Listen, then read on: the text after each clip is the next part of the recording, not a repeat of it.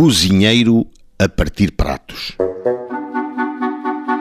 Francisco da Silva Júnior, major da administração militar, natural de Lisboa, hóspede no hotel, interrogado, disse: Achando-se no hotel, sentiu partir louça e, em seguida, dirigiu-se ao corredor e viu a louça partida no chão ouvindo dizer que ela tinha sido atirada de dentro da cozinha pelo cozinheiro, pelo clichê, a um criado.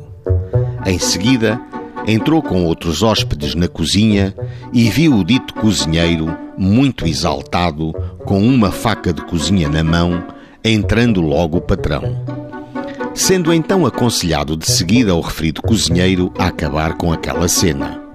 Algum tempo depois, dirigiu-se ao mesmo Glixé um outro criado, de nome Joaquim, pedindo comida para um hóspede, sendo-lhe nessa ocasião atirada pelo aludido cozinheiro uma outra faca de cozinha.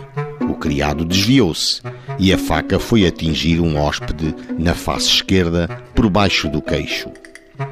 José Cordeiro, outro hóspede, testemunhou que, presenciando então que o cozinheiro estava num estado de exaltação enorme, berrando e barafustando, foi acalmado por hóspede e patrão e pedindo a este para mandar os hóspedes para a mesa que ia servir o jantar e, achando-se já todos no corredor, comentando o facto, indo o criado Joaquim ao glixê para pedir qualquer coisa para o jantar, foi-lhe arremessada uma faca pelo dito cozinheiro.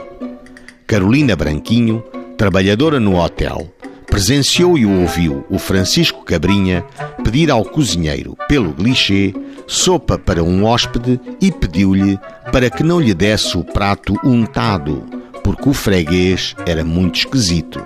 Ao que o cozinheiro respondeu-lhe que o limpasse ao guardanapo, travando-se então ambos de razões. Nesta altura, o Cabrinha desafiou o cozinheiro para fora e este volveu-lhe que não respeitava ninguém, atirando-lhe com uma travessa, e o cabrinha atirou-lhe com um prato de sopa, continuando depois a atirarem um ao outro pratos. Em vista dos factos provados, o cozinheiro viu a acusação proceder.